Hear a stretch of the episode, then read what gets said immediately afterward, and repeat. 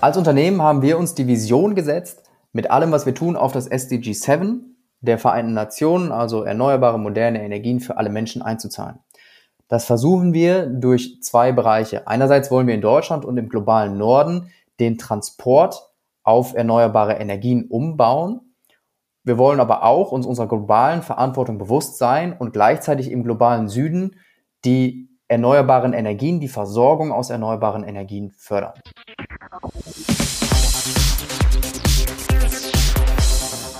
Hallo Philipp, du bist aktiv als Unternehmer im Bereich Nachhaltigkeit. Würdest du ein paar Sätze zur Einordnung sagen, wie es denn dazu kam, diesen beruflichen Weg zu gehen?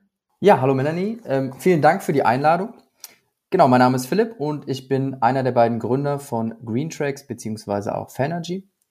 Wir haben das Unternehmen gegründet, um uns auf die Energiewende im Verkehr zu fokussieren.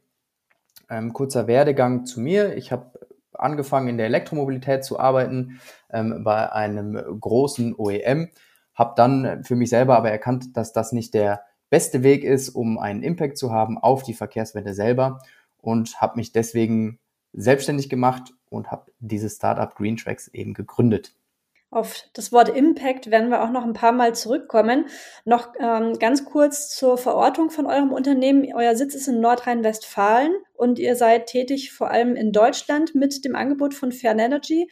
Darüber sprechen wir gleich. Aber ihr habt auch euren Blick bis weit in die Südhälfte der Erdkugel gerichtet. Wohin denn dort genau? Wir haben unseren Hauptsitz in NRW, in Kleve, ähm, sind aber ein Remote-First-Unternehmen. Das heißt, alle unsere Mitarbeiter an sich können arbeiten, wo sie möchten, äh, nutzen das auch sehr gerne.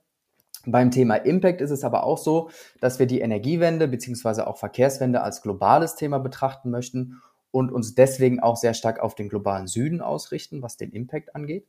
Das machen wir aktuell, weil wir noch ein Startup sind, machen wir das gemeinsam mit dem Andiri Hilfe e.V., wo wir derzeit in Bangladesch ähm, Projekte zum Einsatz erneuerbarer Energien fördern. Zum Beispiel bauen wir aktuell Solar Home Systems dort mit unserem Unternehmen. Und eure Kunden können da auch ganz aktiv einen Beitrag leisten. Ich äh, würde sagen, dazu kommen wir auch gleich.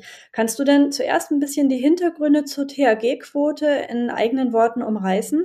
Gern. Die THG-Quote an sich muss man sich ein bisschen historischer anschauen, basiert eigentlich auf einer Initiative der EU.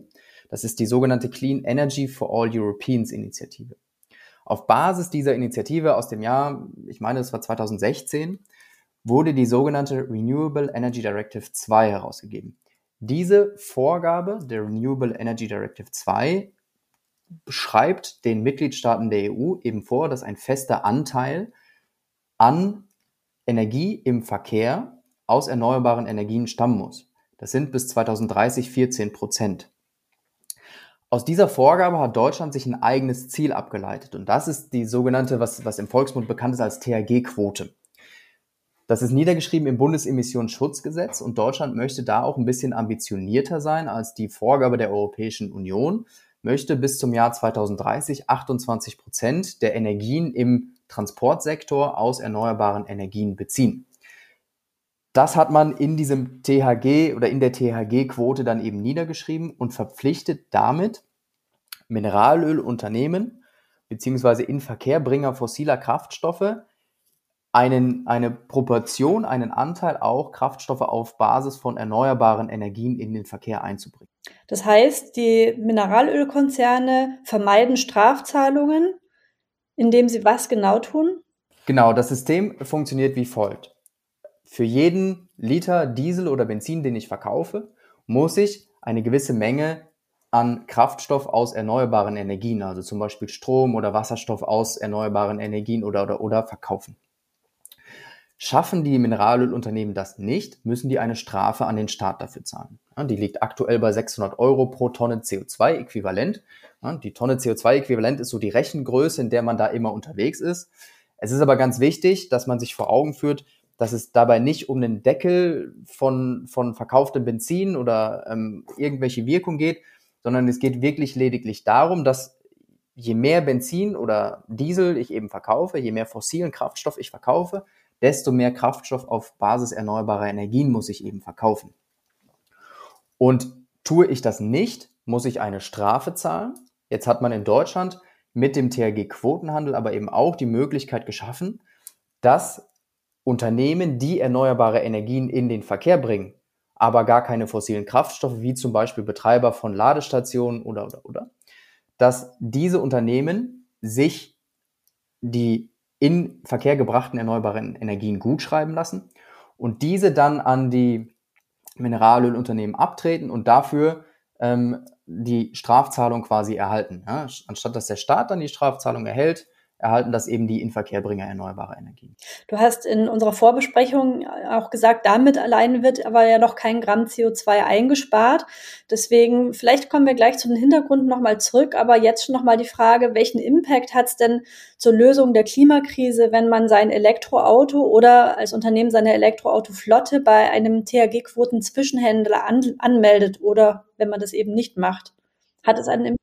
Genau, ähm, zunächst mal, also ein Impact per se hat es nicht. Ja, man muss, man muss sich das vor Augen führen, diese THG-Quote, die wird sehr gerne so als, als äh, Klimaschutzinstrument oder sowas beschrieben. Dadurch, dass es die THG-Quote gibt, gibt es auf der Welt kein Gramm weniger CO2. Dadurch, dass ich meine THG-Quote an irgendwen verkaufe oder eben nicht, gibt es auf der Welt kein Gramm weniger CO2.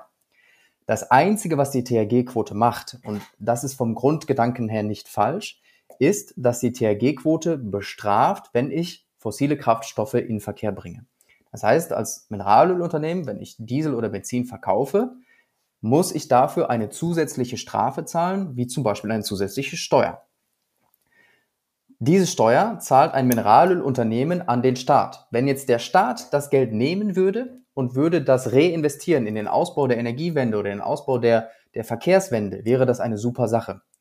Leider ist es natürlich so, dass ähm, in Deutschland sind Steuern und Strafeinnahmen sind nicht zweckgebunden. Das heißt, wir wissen nicht genau, was damit passiert. Deswegen ist der Quotenhandel an sich als sinnvoll zu betrachten, weil man mit dem Geld, was da generiert wird, aus der Mineralölindustrie eine Förderung von erneuerbaren Energien schaffen kann. Großes Aber natürlich dahinter. Dem Klima an sich ist ja nicht geholfen, wenn ich als Privatperson Geld bekomme dafür, dass ich ein Elektroauto fahre. Ähm, auch wenn damit zwar der Diesel oder Benzin ein bisschen unattraktiver wird, aber damit helfe ich weder der Energiewende noch der Verkehrswende. Und deswegen versuchen wir unsere Kunden davon zu überzeugen, ähm, diese Erlöse aus der THG-Quote direkt wieder zu reinvestieren in die Energie- und Verkehrswende. Denn wenn wir das als Gemeinschaft machen und sagen, wir nehmen Geld aus der Mineralölindustrie und finanzieren damit die Energiewende, finanzieren damit die Verkehrswende. Dann erreichen wir genau das, was das eigentliche Ziel der THG-Quote und des Bundesemissionsschutzgesetzes eben ist. Lass uns da noch mal ein bisschen genauer drauf gucken. Es gibt ja inzwischen auf dem Markt einige Anbieter wie Fernergy und verschiedene Mitbewerber, die damit werben, verdiene mit deinem Elektroauto Geld. Das ist jetzt mal eine exemplarische Schlagzeile aus der Werbung. Was für einen Unterschied macht es denn für die Wirksamkeit für Energiewende, Verkehrswende und Gemeinwohl? Genau, das kann sich natürlich jeder so ein bisschen selber beantworten. Wenn ich für mein Elektrofahrzeug 300 oder 350 oder 250 Euro bekomme und ich fliege davon in Urlaub, dann helfe ich dem Klima nicht. Das ist, brauchen wir, glaube ich, nicht drüber sprechen, dass das nicht so ist. Natürlich kann man auch sagen, jeder Besitzer eines Elektroautos hilft dem Klima per se schon, indem er den Transport an sich umweltfreundlicher gestaltet. Noch mehr können wir aber natürlich dem, dem Verkehr und der Energiewende helfen, wenn wir genau dieses Geld, was aus der Mineralölindustrie kommt, nehmen, um die Mineralölindustrie abzulösen. Ja, also das heißt, wir können mit dem Geld sagen, wir versuchen einen neuen Transport, eine, einen Transport, der auf erneuerbaren Energien basiert zu schaffen. Das ist extrem eng natürlich angebunden an die Energiewende auch. Ja, das heißt, unsere Energien an sich müssen auch erneuerbar sein. Und genau das können wir dann als Community schaffen. Das heißt, wenn ähm, ich als Einzelperson oder ein Unternehmen seine Elektroautoflotte anmeldet bei der THG-Quote oder vielmehr die THG-Quote verkauft, das ist ja die richtige Begrifflichkeit, dann sollte das Geld, was man bekommt, dann sehr schnell reinvestieren in den Ausbau erneuerbarer Energien oder in Projekte zur Verkehrswende, weil nur dann auch wirklich dieser Effekt THG-Quote zugunsten der Lösung der Klimakrise ähm, greift. Ist das soweit richtig verstanden, wie du es meinst? Genau, das ist genau auch unser Ansatz. Ja. Wir möchten allen ähm, unseren Kundinnen die Möglichkeit geben, die THG-Quote direkt wirksam für die Energie- und Verkehrswende zu reinvestieren. In eurem Fall heißt es, man kann bereits beim Anmelden des Elektroautos dieses reinvestieren über einen Schieberegler, also sprich über die eigene Entscheidung, wie hoch der Betrag ist, der an ein ähm, soziales Projekt geht oder der auf mein eigenes Konto geht, selber bestimmen. Genau, wir haben verschiedene Projekte zur Auswahl, wir ändern das auch. Ähm, wir haben den angesprochenen Verein Adiri Hilfe e.V., mit dem wir Projekte im globalen Süden umsetzen. Wir bieten aber auch an, dass wir die Ladeinfrastruktur in Deutschland ausbauen. Da arbeiten wir an verschiedenen Projekten, sodass wir hier in Deutschland auch einen direkten Impact haben können auf eben die Verkehrswende. Ähm, wir bieten auch noch verschiedene andere Sachen an. In Zukunft werden auch noch weitere Partner dazukommen, mit denen wir in Afrika zusammenarbeiten oder aber auch die Erzeugung erneuerbarer Energien in Deutschland vorantreiben möchten. Und wir möchten eben so direkt eine Möglichkeit geben, das Ganze zu reinvestieren. Natürlich kann auch jeder ähm, unserer Kundinnen sagen, ich möchte einen, ich habe schon im Kopf, wo ich das Ganze hinspenden möchte und das ist momentan bei Fanergy nicht sichtbar. Das heißt, ich lasse mir das Ganze auszahlen und ähm, schaue dann, wie ich das Geld verwende. Das funktioniert natürlich. Aus den Ausführungen wird auch klar, warum ihr euch als Impact-Unternehmen bezeichnet, weil letztlich der Impact auf die Lösung der Klimakrise der Effekt ist, an dieser THG-Quotenhandel teilzunehmen. Ihr gehört ja auch zur Gemeinwohlökonomiebewegung. Was heißt das? Gemeinwohlökonomie bezeichnet im Grunde genommen, dass ich als Unternehmen mir auch bewusst bin, dass der Sinn meines Unternehmens ist, der Gemeinschaft zu dienen. Klar ist, wir sind auch ein Wirtschaftsunternehmen, das möchten wir auch gar nicht verschweigen, das ist ja ähm, auch sehr sinnvoll.